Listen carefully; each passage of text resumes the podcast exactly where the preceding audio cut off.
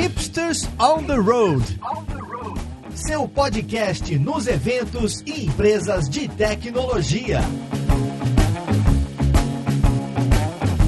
Olá, jovem! Eu sou o Gabs Ferreira e esse é o Hipsters on the Road, seu podcast onde a gente vai até empresas de tecnologia para falar sobre cases. E hoje estamos aqui com o pessoal da Conta Azul, que vai contar para a gente sobre a reestruturação do front-end deles por lá. Vamos ver lá então com quem que a gente vai conversar.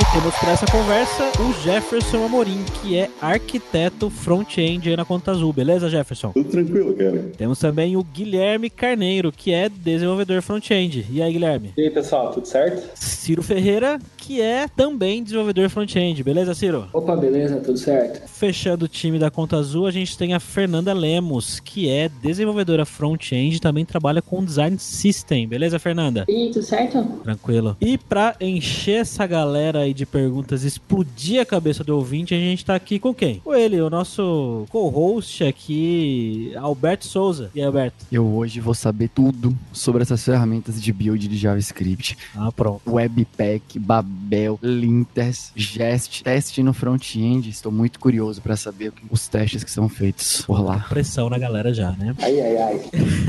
Bom, pra começar, como sempre, eu queria que vocês contextualizassem pra gente aí a Conta Azul, o que, que vocês fazem, né? Qual é o trabalho de vocês, o produto de vocês e um pouco da história aí dessa migração, dessa reestruturação aí que vocês estão fazendo. Acho que dá pra gente começar falando sobre o que é a Conta Azul, né? A Conta Azul é uma fintech focada em gestão de negócios e hoje ela tem em torno de, de 500 colaboradores, sem falar dos profissionais terceirizados, e a gente tem 93 engenheiros é, de software, desses 93, 25 são front-ends. Aí a gente usa ali mais ou menos o modelo do, do Spotify, de organização em squads, né? E sobre a empresa seria isso. Com relação aos produtos, é, a gente tem uma plataforma que serve para conectar pequenas empresas a empresas contábeis. É um como se fosse um ecossistema de gestão de negócio. É um conceito que eles chamam de cloud accounting, é, contabilidade em tempo real, que é bastante difundido no, fora do Brasil. E a Conta Azul foi pioneira em trazer isso aqui para o Brasil. Né? Aí desses produtos, eles têm duas frentes principais. Uma é totalmente focada em gestão de micro e pequenas empresas, tem módulos de notas fiscais, boletos bancários, gestão de gestão financeira, é, integração automática com bancos, enfim. E a outra é focada em dar visibilidade em insumos em tempo real para o contador se aproximar um pouco mais do dono do, do negócio, né? Para junto eles conseguirem tomar decisões ali no dia a dia. Aí isso envolve, sei lá, rotinas fiscais, contábeis e folha de pagamentos.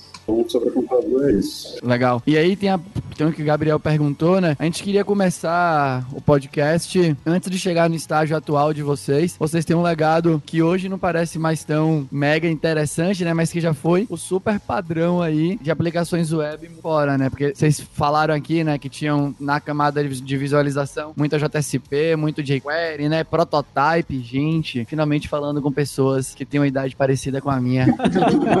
Angular 1.4, né? Require.js e por aí vai. Eu tô entendendo que deve ter muito Java em algum momento, ou tinha Java no back-end, ou não sei se ainda tem hoje, né? Porque se tinha JSP, talvez tinha Java no back-end, né? É isso? É isso mesmo. A gente também usava no back-end também. Chupa Linhares, que fica aí falando mal do Java no Hipsters. Já vinha show. Eu sou da época que eu jogava usando alert no browser.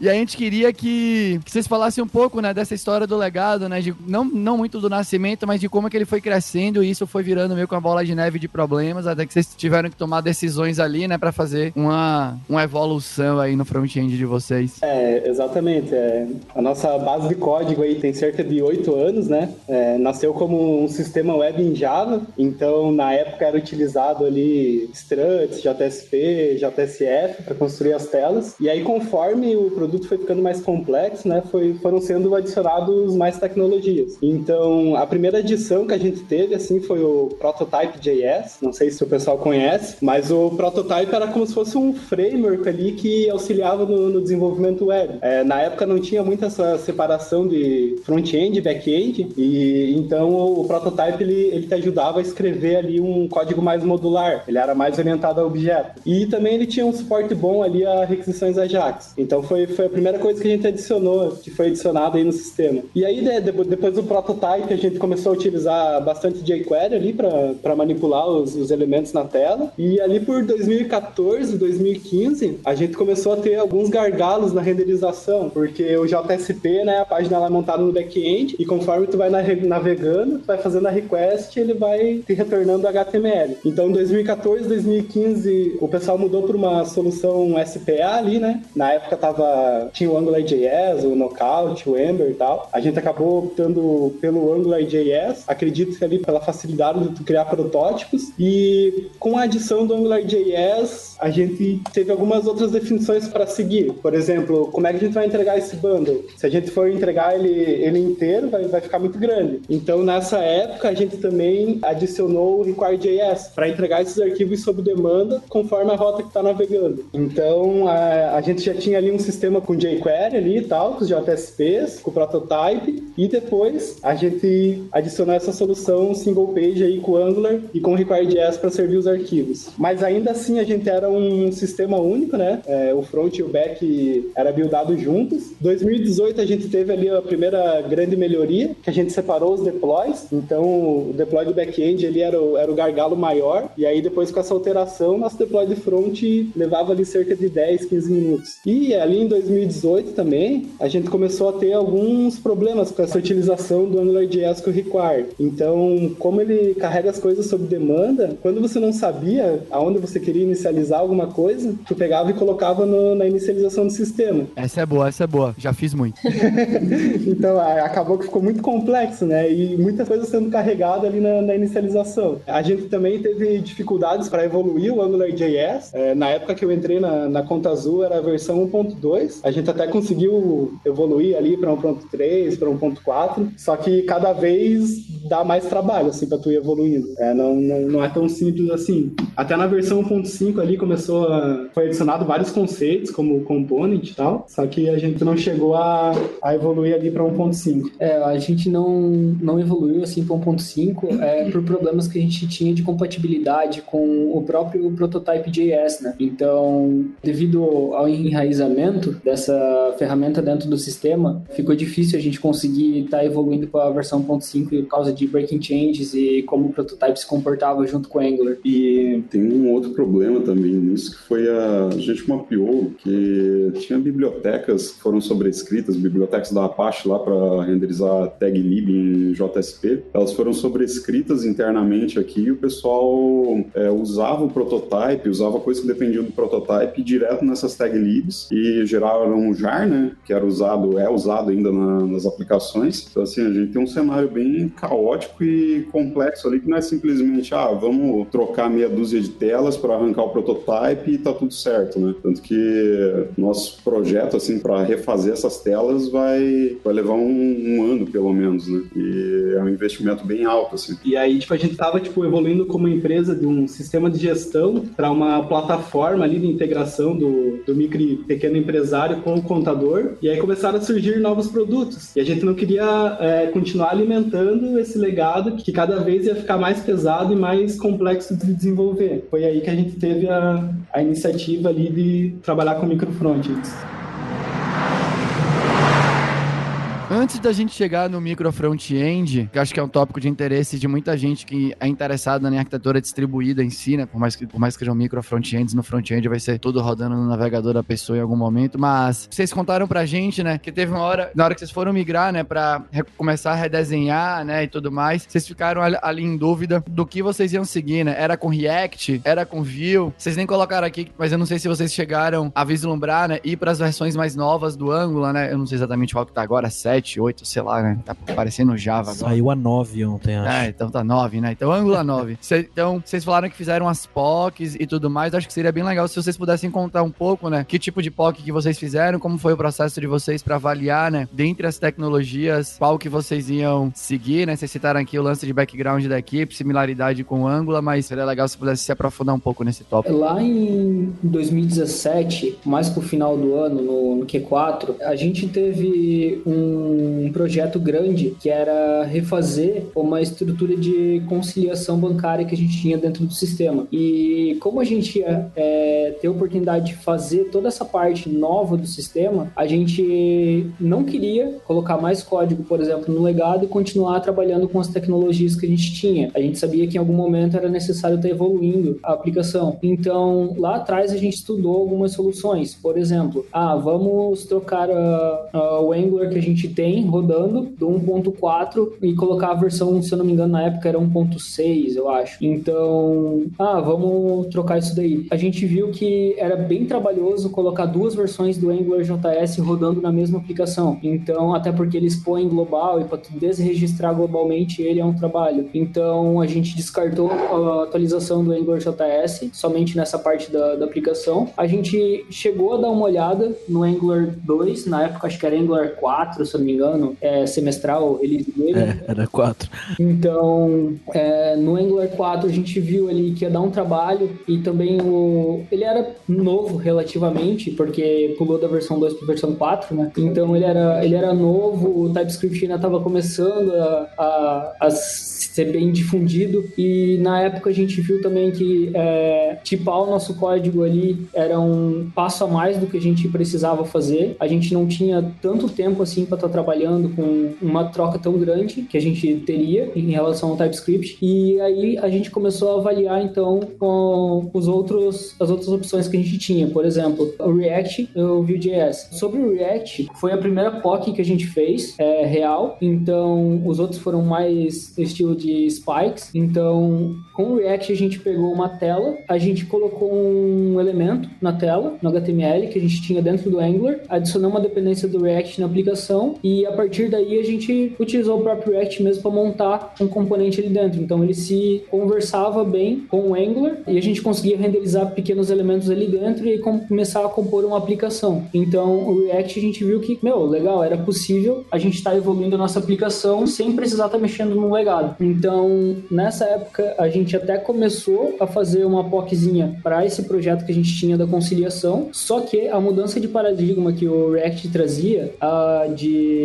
por exemplo, o JSX uh, para trabalhar com, com templates, o próprio CSS dentro do JavaScript, o HTML dentro do JavaScript, então é, era uma outra mudança de paradigma e a gente não tinha tantos profissionais assim na época que tivessem conhecimento uh, de React, que já tivesse trabalhado algum background com React. E bem nessa época foi quando a Fernanda entrou na empresa. Ela já tinha um background bem legal assim de Vue, outros desenvolvedores na empresa também já tinham trabalhado com Vue. A gente, como foi citado já, preferiu estar tá trabalhando com Vue uh, pela similaridade que ele trazia para o nosso uh, ambiente que a gente tinha com Angular JS e proporcionava a gente estar tá evoluindo, né? Então era uma tecnologia que estava evoluindo bastante na época, estava com uma rápida adoção e ainda é, né? Muito fácil de trabalhar com ela. Então acho que a Fernanda pode falar mais um pouquinho desse período de transição aí? É, um dos, das palavras-chave assim, da, da empresa até, até hoje, um dos objetivos é ganhar produtividade, né? Essa é a questão que a gente vem perseguindo, tipo, conseguir ser produtivo e entregar coisas com qualidade em tempo menor, né? E a gente viu que com Vue a gente teria isso mais fácil do que com React, dado esse background de, de curva de aprendizado e, e a experiência dos desenvolvedores aqui, e não mudar tanto o paradigma que seria mudar, tipo, o pulo do Angular para o React é, é bem maior do que o, o pulo que tu tem que dar pro, pro Angular e pro Vue. E o Angular é a mesma coisa, né? Mais fácil migrar do Angular 1 pro Vue do que do Angular 1 pro Angular novo, porque o Vue é mais parecido, assim, né? Então a gente, como a gente tá perseguindo é, produtividade, a gente decidiu ir pelo mais simples e que daria velocidade a gente conseguiria entregar coisas mais rápido. Bom, então vocês acabaram optando pelo Vue ao invés do React, justamente pela, pela questão de produtividade, né? Se sentiram que as pessoas que vocês tinham aí na época época para é, é, quem ia trabalhar com isso ia ser mais produtivo. É, é, é, até legal vocês levantarem essa bola, porque muitas vezes as pessoas é, focam muito na ferramenta, né? Como se a ferramenta em si fosse produtiva, mas não é só a ferramenta, né? É o ambiente em si, são as pessoas que estão. O Alberto tá olhando para mim aqui, que ele, ele é fã do React, né, Alberto? Negativo. Se tem uma coisa nessa vida que eu não sou, é fã de alguma coisa. Completamente vendido pra tudo que me dê, para tudo que eu acho que pode me deixar produtivo. De acordo em gênero, número e grau. É, tem uma coisa que a gente pesou também na, na decisão foi no aprendizado de, tá, não importa o que a gente escolha agora, a gente tem que aprender a lição de que a gente não pode ficar preso, né? Seja que a gente escolha Vue, React, a gente tem que estar preparado para daqui a alguns anos, se por um acaso mudar, não vai ser tão sofrido como está sendo agora sair do Angular, né? Então, até acho que a gente iria comentar mais para frente a questão ali dos serviços, as regras de negócio estarem separadas. Então, isso são cuidados que a gente tem tomado para não ficar amarrado em nenhum framework que a gente escolha. Assim. É outro ponto que pesou bastante na época foi a nossa biblioteca de componentes. Então, a gente estava com uma biblioteca de componentes que era em CSS puro e com JavaScript vanilla. E algumas coisas em Angular, né? E algumas coisinhas em Angular, algumas diretivas. Então, a adoção do Vue possibilitava a gente fazer uh, muito mais componentes em menos tempo. Então, a gente se tornaria muito mais produtivo com ele. E ele é uma biblioteca ótima, assim, para desenvolvimento de componentes. Então, foi outra decisão, assim, que pesou bastante. O quanto a gente conseguia é, trabalhar com o Vue na nossa biblioteca de componentes, né? Sem ter que mudar todo o código que a gente já tinha. É, isso é muito legal. Teve uma coisa que vocês falaram que facilita, na minha opinião, facilita bastante mesmo, que é o Vue deixa você trabalhar com HTML, né? Que é o que vocês falaram no JSX, né? Você não precisa aprender, né? Uma nova linguagem ali no meio de tantas coisas para reescrever o que vocês já podem escrever com HTML no arquivo HTML, no, HTML normal, né? Se, se, se esse background era forte para as pessoas, teoricamente isso realmente facilitaria, e na prática deve ter facilitado, óbvio, facilitaria a adoção da, da tecnologia. É, e eventualmente que às vezes até os backends colocam mão no front, então para eles ver o JSX eles ficam assustados, né?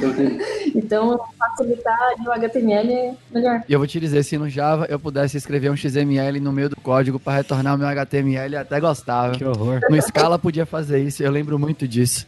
Ai, ai, ai, saudade. Foi muito mais uma decisão, assim, do, do que fazia sentido na época, assim, do que ia trazer produtividade pra gente, do que uma solução ali que, ah, tipo, Vue é melhor que React por causa disso. React é Claro, claro. que tá, tá. Não, eu só ia falar que uma coisa que eu constatei esses dias que, né, pra vocês talvez seja óbvio, né, mas que eu olhei assim e falei, nossa, JavaScript no HTML e React é HTML no JavaScript.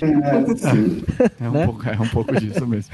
É, é um approach diferente mesmo. Um É, ponto, um, desculpa, um outro ponto interessante sobre o Vue também é que ele tenta se manter mais próximo do- dos padrões, né? Então, tipo, CSS, CSS, JavaScript, JavaScript, HTML, HTML. E os componentes, eles são escritos mais próximo, por exemplo, de Web Components, não utilizando os próprios templates, né? Então, esse foi outro fator, assim, que a gente pesou na época de estar mais próximo do, do nativo do navegador, né? Para se manter é, mais próximo possível da evolução da linguagem. Gabriel fala que eu sou fã do React, só pra deixar claro, eu não sou. Mas eu acho que uma coisa que me pegou quando eu fui aprender é que eu acho que eu não tinha esse background forte, por exemplo, de CSS e tudo mais, né? Então pra mim foi muito natural, né? Então eu acho que é, isso, acho que o jogo tende a ser esse mesmo, né? O que é mais natural para as pessoas que você já trabalha e você vai fazer uma migração de tecnologia que você quer manter a produtividade ou aumentar a produtividade, né? E não é pra ser algo completamente radical, pelo menos na, na minha opinião, a escolha do Vue fez, faz bastante sentido mesmo, né? Eu digo, eles têm, têm tudo isso que vocês falaram, é muito legal mesmo. Agora já caminhando então, né, pra esse lance aí do micro front-end, né? Eu confesso pra vocês que eu sou meio cético, né, com todas as soluções que são mais difíceis do que as coisas que a gente tem no dia a dia. E naturalmente, né, por mais que no front-end em algum momento tudo vai se juntar e vai ficar ali rodando no, navegador do usuário, da usuária, não só a Conta Azul, né, como outras empresas também têm adotado essa linha, né, micro front-end, microservices no back-end e tudo mais. E eu queria saber de vocês, né, quando vocês foram pro micro front-end, né, qual foi o fator de decisão para vocês de dividir esse front-end né, em vários mini projetos diferentes, todos usando Vue e por aí vai, ao invés de manter o lance do seu super monolito, mas agora seria um super monolito usando uma tecnologia mais moderna, né, mais propícia para os, enfim, né, para os tempos atuais, para as facilidades que as outras tecnologias provêm ali no, no, no ambiente e tudo mais. Essa pergunta faz sentido, por sinal? Sim, Faz, faz, faz. total sentido. A gente já se perguntou isso várias vezes também antes de, de entrar nessa de, de micro front-end, mas a gente encara os micro front-ends como uma estratégia ali, né? Uma estratégia de um ponto intermediário que a gente vai estar antes do, do cenário ideal que seria reescrever completamente o nosso monolito, né? Só que, dado o nosso histórico de já ter prototype, JCP, é, toda aquela lista de coisas ali que a gente já falou, é, a gente considerou, por exemplo, pegar o NGView, né? Aquela biblioteca que faz um workaround lá para colocar o view funcionando dentro do Angular, por exemplo. Né? Só que a gente pensou, meu, vai ter mais uma coisa lá dentro empilhada, é, acoplada com todo o resto e a gente não queria isso, assim. A gente queria um módulo separado mesmo, isolado, que a gente pudesse ter pequenos módulos no sistema de forma isolada sem estar acoplado com o monolito. Então foi por isso que a gente chegou na, na, na ideia de ter os micro frontends ao invés de jogar mais uma tecnologia dentro do monolito, já tinha várias tecnologias, né? Então a gente viu que a gente estaria cometendo o mesmo erro de colocar mais uma coisa lá dentro. Então, estando separado, a gente teria maior controle de saber que o código que está inicialmente né, no, no repositório diferente, isolado do, de todo o resto, a gente sentiu que teria mais controle do que pegar e colocar, simplesmente colocar um view misturado com Angular lá. Fora os conflitos que poderia dar, dado que a sintaxe é parecida lá do HTML do Angular, mais HTML do Vue, enfim, mas a questão era mais isolamento mesmo e, e possibilitar a gente pegar isso e conseguir separar mais fácil do, do, do monolito. Vai muito ali de, de adotar uma solução que depois ela é facilmente migrada para quando já tiver as coisas mais organizadas, conseguir fazer essa migração de forma mais fácil do que continuar ali só colocando mais coisas é, no monolito. E a gente conseguir separar deploy, teste, ia ser muito mais fácil isso é, em módulos separados do que colocando tudo lá dentro, porque o, o nosso build já estava demorado do monolito, os testes já eram demorados. Se a gente colocasse mais coisa lá dentro, ia ser, ser mais difícil de fazer essa separação, né? E essa solução foi adotada num, num produto novo, né? Que estava surgindo junto, junto com o Azul para micro e pequenas empresas. Um ponto também que é importante, que nesse período a gente não tinha feito a separação do, do back do front na parte do deploy, principalmente. Então, imagina que tu teria que esperar um, todo o build lá do, do back-end para conseguir liberar um, algo que poderia ser liberado bem mais rápido ali, né? E as coisas ficavam muito amarradas. O microfront a gente também auxiliou nisso nesse momento, né? Outro ponto interessante, o Fernando citou em relação aos testes, a gente estava com, sei lá, uns 6 a 10 mil casos de teste na época, mais ou menos, e eles estavam rodando em cima de uma suíte com Karma, com Jasmine. Então, por mais rápido que fosse, o código que a gente tinha lá não era um código uh, de qualidade, digamos assim, o código que estava no, no legado. Ele era um código mais antigo, muitos deles utilizando jQuery, o, o próprio prototype. Então, era difícil de estar tá dando manutenção nesses testes, assim. E com o ambiente de micro front-end, a gente teria uma suite já atualizada, né, com Jest, por exemplo. Então, isso auxiliava bastante na questão de produtividade mesmo. Outro ponto que a gente viu que foi um, um acerto nesse período de ter usado o micro front-end foi que a Conta Azul ela tem uma plataforma, né, que é voltada para o microempreendedor e para o contador. E, e, um painel lá que o contador vê e ele, ele se integra com o sistema do, do microempreendedor. Fazendo essa, essa nova parte da plataforma separado permitiu que a gente reutilizasse essas telas como componentes em sistemas separados. Se a gente simplesmente pegasse um código e colocasse dentro do nosso monolito, que era em Angular, a gente não poderia reutilizar essas telas em outra aplicação, que foi um requisito de algumas features que seria pegar a mesma tela e ter tanto na visão do contador quanto do, do MPE. Né? Então, o fato da gente ter separado isso no repo, a gente conseguiu exportar uma tela como um componente e utilizar ele em duas aplicações diferentes. Então, isso permitiu a gente brincar assim, ah, beleza, tenho essa tela que está no micro front-end, eu consigo colocar ela numa aplicação, colocar em outra, depois juntar tudo, refatorar, deu essa mobilidade e facilidade para a gente conseguir migrar as coisas até a gente ter a arquitetura ideal, né? Legal demais, né? Porque a tela funciona em função de um contrato, né? De algum de algum endpoint ou N endpoints que retornam um contrato estabelecido. Se o contrato mantiver, você pode mexer ela para tudo que é lugar e vai funcionar, né? Bem, bem legal. Eu achei muito legal, eu, eu confesso que achei muito legal a explicação, porque é uma explicação muito linkada, né, com o negócio, né? O negócio estava sendo afetado porque o, o sistema único estava fazendo com que as coisas ficassem mais lentas, né? Independente se como não dá para mudar o passado, que nem é nos, nos Vingadores lá Ultimato. Eu sempre quis falar isso no podcast, porque meu filho já me fez Vingadores Ultimato mais de 10 vezes. E eu queria sempre usar a joia do tempo para falar que a gente poderia voltar ao passado Ai, e mudar as coisas. Cara. É, obrigado, mais Betinho. Mais de 10 vezes? Deixa, mais de 10 vezes. Garantido, garantido. E eu choro todas as vezes na batalha final. eu digo, não dá para voltar, né? E fazer, ah, se a gente tivesse feito monolito usando tal e tal prática, ele ficaria mais legal e a gente não precisaria trocar agora e tal, né? Ele nasceu de um jeito, ele cresceu, a empresa cresceu e o que tinha naquele momento para facilitar era quebrar ele em vários pedaços menores aí e tudo mais. É exatamente como falou, foi bem o requisito de negócio também, que a Contazola começou com um sistema de gestão financeira, né, voltado só para o MPE, até que em determinado momento a gente precisou virar uma plataforma onde o contador literalmente acessasse a conta do cliente e ter a mesma visão que o cliente tem, só que com funcionalidades a mais ali para o contador. E tudo isso, o requisito era que estivesse na mesma plataforma. Então, como que a gente faria isso sem é, misturar ali as tecnologias e continuar virando uma bagunça? O micro front-end foi o que ajudou a gente a ter uma certa sanidade nesse, nesse processo. Assim. Legal. Então vamos agora começar, porque essa é a segunda parte da jornada que é o micro front-end veio para ajudar, mas também depois ele trouxe novos problemas que vocês começaram a atacar em um terceiro momento aí. Então conta pra gente, pessoal, qual que foi a estratégia de vocês, né, para criar os micro front-ends, né, para conectar eles, para fazer com que a aplicação como um todo fosse servida, né, buscando as telas de,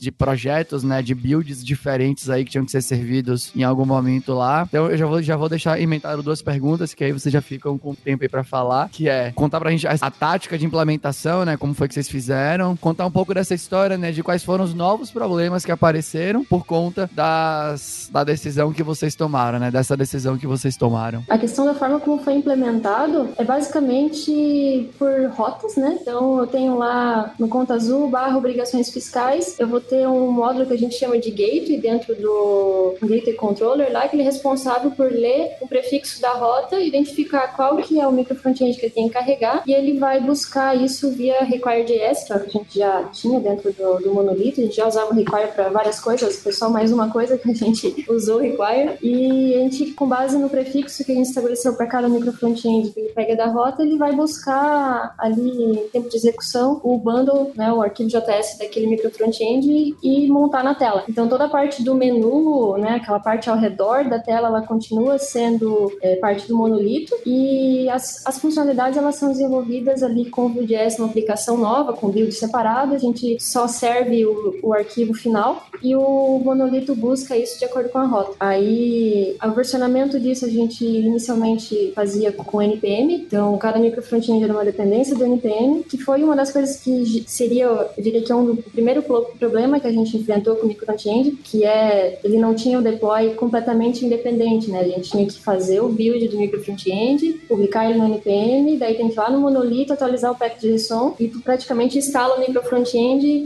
buscar, né? Então a gente continuava fazendo o versionamento manual ali via pack de JSON do micro front-end. Então ele não tinha aquele benefício de, ah, beleza, liberei o micro front-end, ele está em produção. Então ainda tinha esse step a mais ali de atualizar. Esse foi um dos problemas. O, outros problemas são mais de processo também, como é a questão de, de code review, a gente sentiu bastante diferença. Deu uma diminuída no code review do, do pessoal, assim, porque eram vários repositórios diferentes, às vezes os outros times nem conheciam um repositório, tava todo mundo mais acostumado a fazer code review no repositório só, né, que era o, o nosso monolito. Compartilhamento de recursos, compartilhamento de configurações, tipo, a gente fez o setup lá do micro front-end e todos os micro front-end estavam duplicados aquela configuração, né? então se atualizasse alguma coisa, teria que atualizar todos. Então isso gera bastante despadronização de, de configuração e código também, né, até pelo fato do code review ser menos frequente nesses repositórios, às vezes cada time adotava um padrão diferente ali no repositório ou outro e não tinha muito controle disso.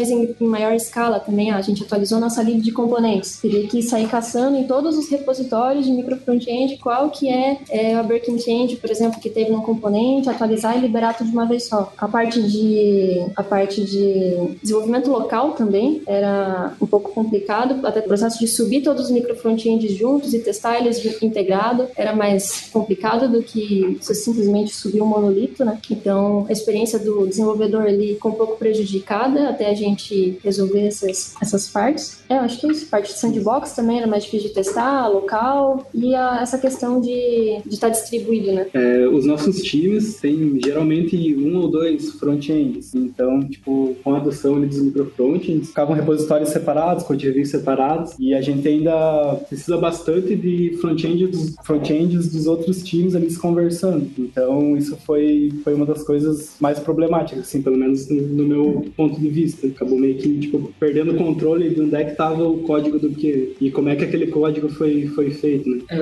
ao meu ver, assim, outro problema gigante que tinha na adoção do, dos micro frontends era a própria evolução deles, né? Nem a Fernanda comentou, a gente tinha uma parte de setup para esses micro frontends, ele era um outro repo que basicamente é, servia como um scaffold para criação de novos micro frontends. Uma vez é, feito esse scaffold, por exemplo, igual o Vue CLI, você vai lá, faz o, o seu projeto. Vue CLI não, desculpa, o, o Create React App, você consegue dar um eject nele. Então toda aquela configuração, digamos, quase que ejetada no, no micro front-end criado e a partir daí essa configuração ela caminhava sozinha. Então os times eles iam lá, alteravam essas configurações, trocavam padrões de lint, trocavam padrões é, de teste. Alguns colocavam 100% de código e os outros colocavam 80. Então isso pesava bastante assim uh, no dia a dia, porque se você trocasse de time, por exemplo, você tinha que se adaptar a um novo padrão. Não era um padrão da empresa, era um padrão por time. Então isso ia contra a nossa cultura assim, né, de somos um time. Então ficava difícil assim no, no longo prazo, digamos. Inclusive esse é um, é um dos pontos que usam para vender a ideia de micro front-end, é ter times independentes, né? Só que a gente viu que no nosso contexto, como o Guilherme falou, a gente tem, sei lá, até dois front-ends no time, ter times muito independentes não era uma grande vantagem pra gente, porque a gente queria realmente ter mais padronização, né? E não mais independência. Uma, uma técnica que a gente usou como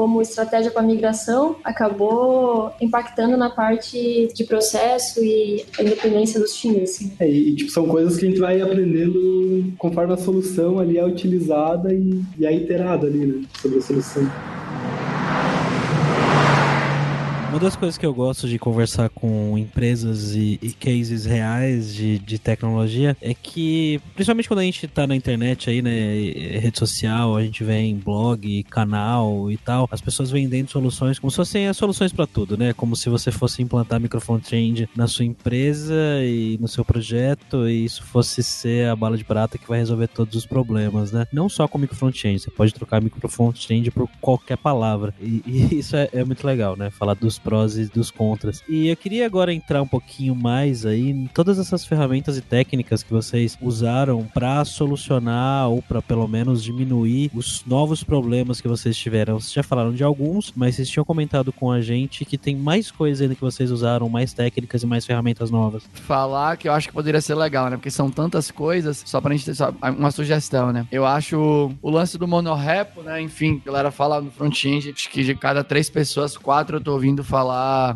tem que ter um monorepo, não sei o que, ainda mais nesse lance de ter vários front-ends diferentes na mesma aplicação, então os micro front-ends, enfim. Eu considero muito legal a parte de sempre de pipeline de build, né? Porque é uma parada que, enfim, vai adicionar mais segurança ali pro seu código em relação aos padrões que a empresa quer que as pessoas sigam, né? As convenções de código, enfim, né? Então tem os, tem os linkers, tem o SonarQube que vocês usam e por aí vai. É, Eu acho que pode ser legal a parte que vocês falaram, né? Que todo o micro front-end de vocês, cada domínio de negócio, na verdade, tem três módulos aí falar disso, né? Só tô comentando de alguns que eu acho que são interessantes, que eu acho que podem ser ainda mais interessantes pra galera que tá ouvindo. E também o lance do carregamento sob demanda, né? Na hora que vai carregar todos, na hora que vai montar as telas, a solução do on-demand ali e tudo mais. Alguns tópicos que eu acho que podem ser interessantes. Sobre a política de monorepo, né? Antes da gente começar esse projeto e realmente aplicar o monorepo na empresa, a gente estudou bastante, assim, sobre o tema e não é simplesmente chegar e sair fazendo monorepo. O monorepo ele exige muita configuração, ele exige uh, que você padronize muita coisa. Então a gente pegou o pior caso possível de um monorepo, por exemplo, o caso da Google. Então a própria Google, o código deles é um monorepo gigante assim. E para estar tá trabalhando com isso, eles tiveram que criar muita convenção, tiveram que criar sistemas em volta desse monorepo para estar tá gerenciando ele, tiveram que uh, automatizar muita coisa. Então um dos benefícios do monorepo é você conseguir padronizar as coisas, mas um porém que ele tem é que você tem que fazer muita configuração e muita automatização para você conseguir um nível de excelência dentro do monorepo. Então, esse foi o primeiro desafio assim que a gente teve, estudar sobre monorepo para a gente conseguir ter uma, uma visão geral sobre eles, né? Então, a gente tinha os nossos micro front-ends ali todos separados e a gente começou a pensar como que a gente ia sanar os problemas que a gente estava tendo com os micro front-ends. Então, deploys isolados, padronização uh, configuração de, de de teste, pipeline de release e principalmente foi comentado ali pela Fernanda, a gente tinha que fazer, digamos, publicar o pacote no NPM e depois ir lá no, no monolito e atualizar esse pacote. A gente queria fazer isso transparente, queria fazer isso de uma maneira automatizada. Então, quando você publicasse um pacote, esse pacote estivesse em produção. Então, foi outro ponto uh, de requisito assim que a gente levantou para estar tá criando o monorepo. Teve a questão da, da migração, né? Quando a gente foi migrar código do Angular para o Vue, como era escrito em Angular mesmo, usando o modelo de service, injeção de dependência do Angular, a gente tinha que extrair muita coisa ali e a refatoração era meio, meio tensa. Assim. Daí surgiu a, a ideia de separar em vanilla, deixar puro a regra de negócio ali do, do da conta azul. Sei lá,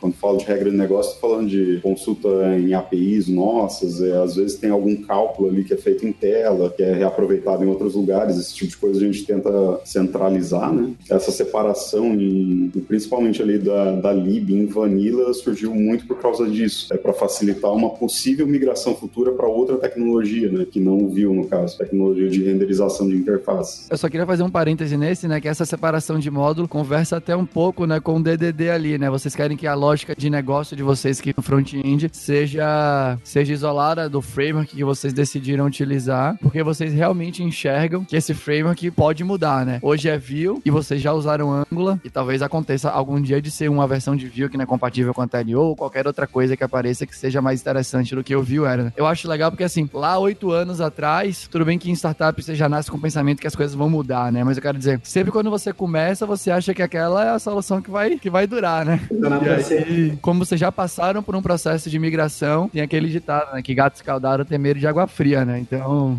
vocês já estão mais protegidos aí. É isso mesmo. É, esse era, assim, um dos principais requisitos, né? A gente conseguir é, manter uma evolução saudável da, da plataforma ao longo dos próximos anos, né? E com o Monorepo a gente conseguiu resolver a maior parte dos problemas que a gente tinha com o micro front-end, né? A questão de despadronização, de subir as coisas todas ao mesmo tempo. Agora a gente dá um yarn start e tudo sobe, todos os micro front-ends estão ali juntos, apesar de eles estarem facilmente separáveis, né? Pô, nós fizeram o micro front-end para separar e agora juntaram tudo no monorepo, era mais fácil estar no monolito, né? Mas a questão é que a gente separou isso de uma forma é, para eles ficarem independentes, né? Não importa se eles estão no mesmo repo ou não, eles são independentes e funcionam como bibliotecas que a gente acopla e no lugar que a gente quiser, assim, qualquer aplicação. A ideia é tu, tu ter módulos, módulos separados ali que tu consegue migrar eles para ah, beleza, não funcionou, então vamos separar em outro repositório. Vai ser é, fácil fazer essa migração do que se tivesse ali junto com, com o monolito. O ponto, assim, dessa diferença principal entre um monolito e um monorepo é que no monorepo tu pensa sempre em módulo, né? E a gente está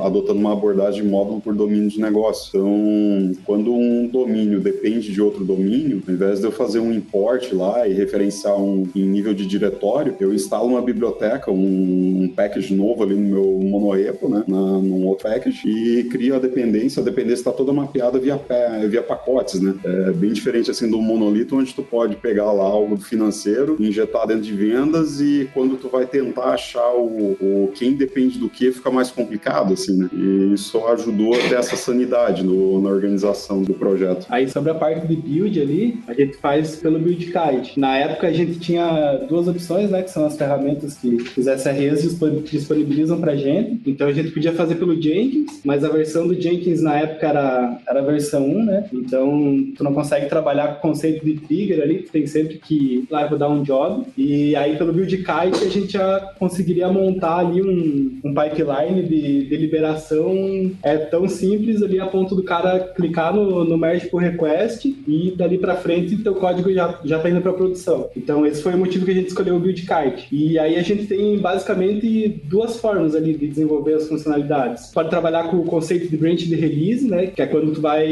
entregar uma funcionalidade maior. Então tu cria uma branch de release onde vários desenvolvedores vão trabalhar e aí você vai é, mergeando teu, teus pull requests para essa branch. E aí no final, quando tu tiver teu código completo, tu manda para master. Ou tu pode abrir diretamente o teu pull request contra master se for uma funcionalidade pequena. Então, quando tu abre ali teu pull request, você tem o step de, de CI Analyze, que ele vai buildar o projeto, ele vai rodar o linter, vai rodar os testes. É, hoje a gente tem, a gente fixou ali em, em 100% de cobertura para os códigos do componente e para as regras de negócio das libs. Então, tipo, chamadas para os endpoints e, e, constantes a gente não testa. Então a gente roda né, o linter e os testes, depois a gente tá brincando com, com o Danger.js, né, que é tipo um automatizador de, de comentários. Então, tipo, algumas regras que a gente já fez é, por exemplo, avisar quando tá abrindo o PR contra master, que quando tu mergear aquilo lá vai para produção. A gente tem algumas outras regras, tipo, ah, tamanho do teu pull request, sei lá, mais de 400 linhas pode tornar mais difícil ali o code review. Então o bot já te avisa ali para tentar quebrar em, em, funcionalidades melhores. Por exemplo, ah, tu alterou o package, adicionou dependência e esqueceu de buildar. Então ele já te dá um aviso ali também para tu buildar a aplicação. E a gente roda o Sonar, né? Que é, ele é como se fosse uma análise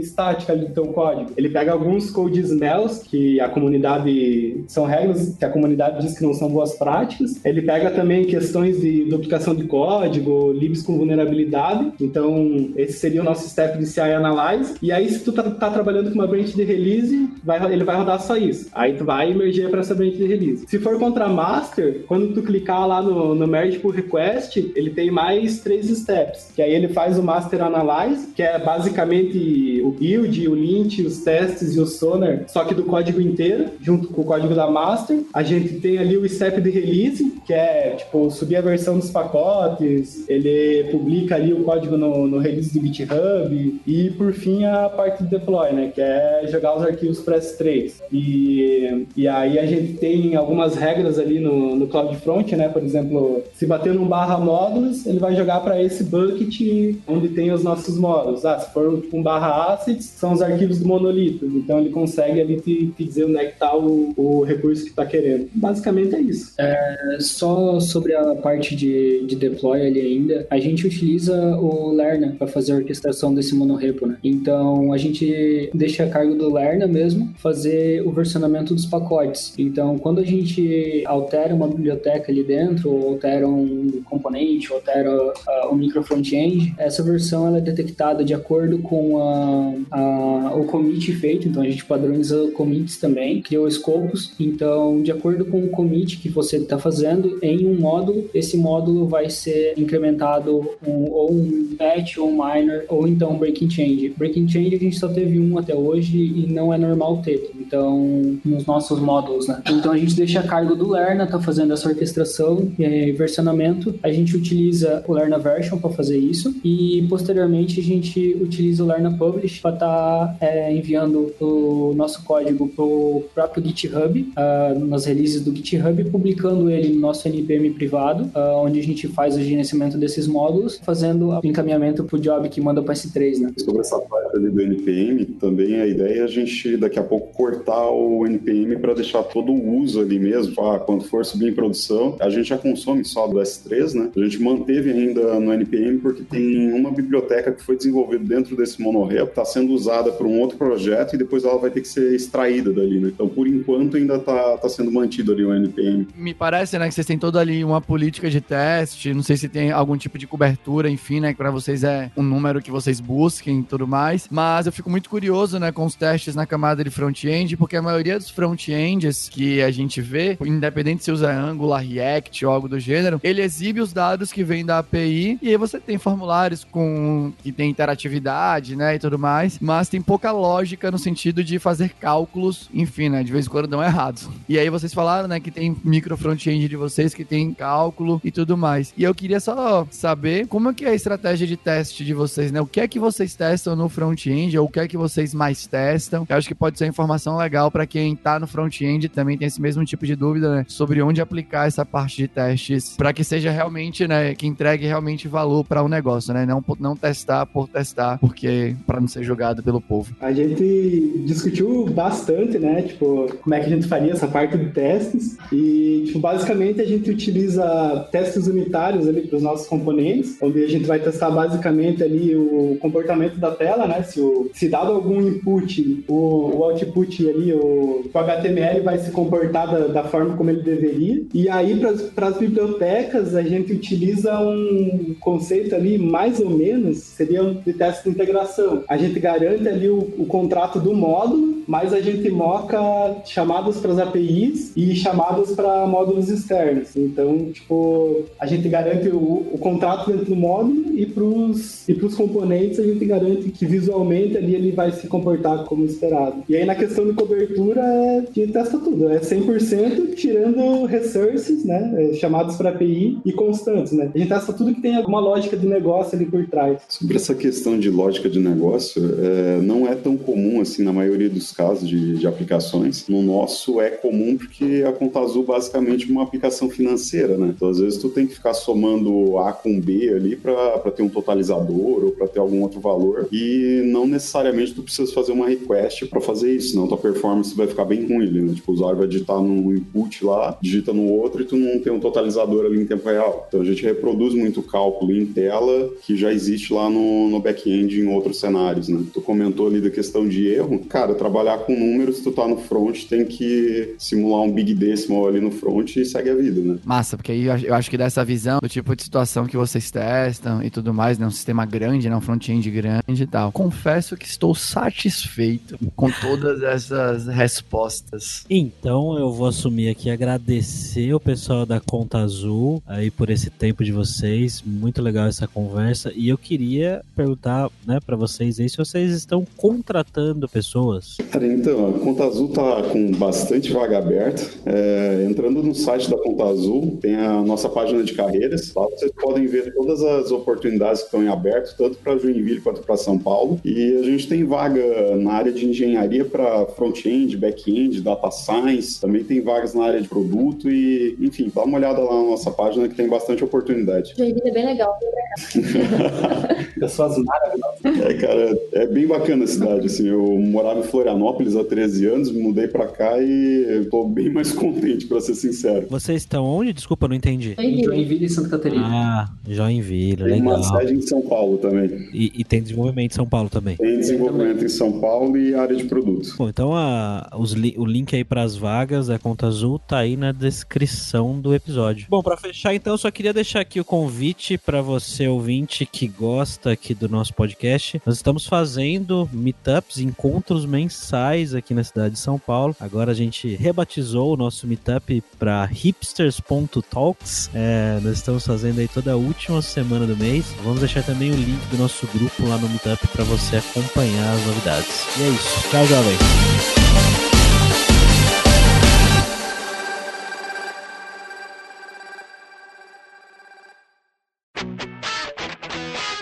Você ouviu o hipsters.tech, produção e oferecimento alura.com.br, cursos online de tecnologia e Kaelon, ensino e inovação. Edição Radiofobia, podcast e multimídia.